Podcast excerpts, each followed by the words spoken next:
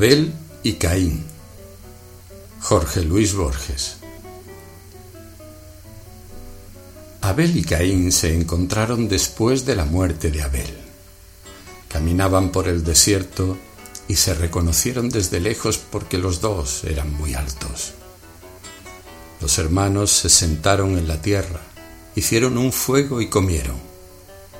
Guardaban silencio a la manera de la gente cansada cuando declina el día. En el cielo asomaba alguna estrella que aún no había recibido su nombre.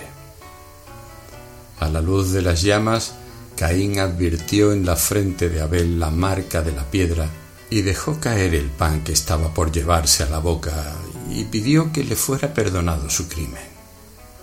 Abel contestó, ¿Tú me has matado o yo te he matado? Ya no recuerdo. Aquí estamos juntos como antes. Ahora sé que en verdad me has perdonado, dijo Caín, porque olvidar es perdonar. Yo trataré también de olvidar. Abel dijo despacio, Así es, mientras dura el remordimiento, dura la culpa.